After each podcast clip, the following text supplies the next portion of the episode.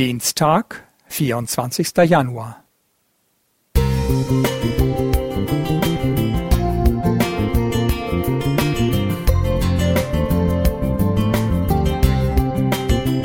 Ein kleiner Lichtblick für den Tag.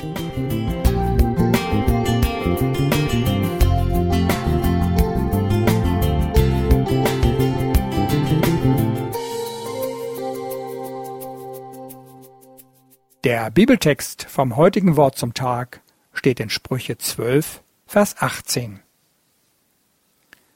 Wer unvorsichtig herausfährt mit Worten, sticht wie ein Schwert, aber die Zunge der Weisen bringt Heilung. Im Rahmen einer Wertstromanalyse hielten wir in der Firma einen dreitägigen Arbeitskreis ab.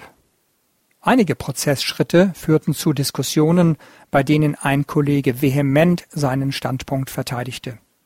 Auf einmal platzte es aus ihm heraus. Peter hat immer gesagt, dass diese Änderung nur über seine Leiche umgesetzt würde. Betretenes Schweigen. Alle guckten sich fassungslos an. Besagter Peter war der Projektentwickler dieser Produktionslinie gewesen, und er war einige Monate vorher mit seinem Motorrad tödlich verunglückt.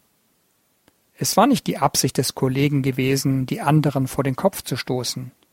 Aber wie schnell sprechen wir in der Erregung schon mal ein unbedachtes Wort aus.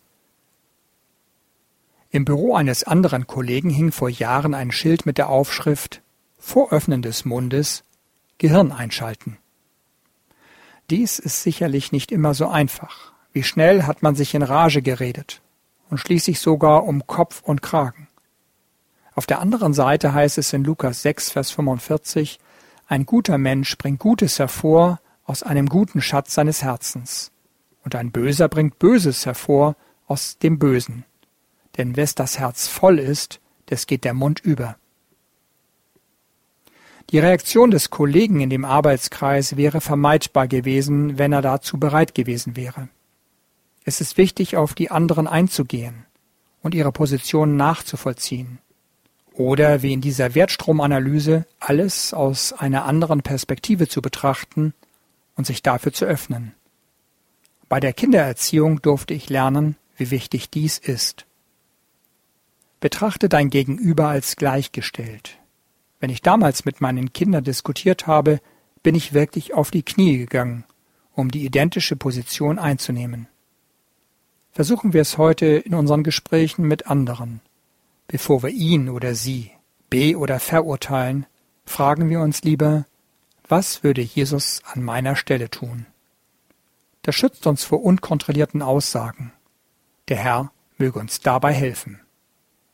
Thorsten Henschke Musik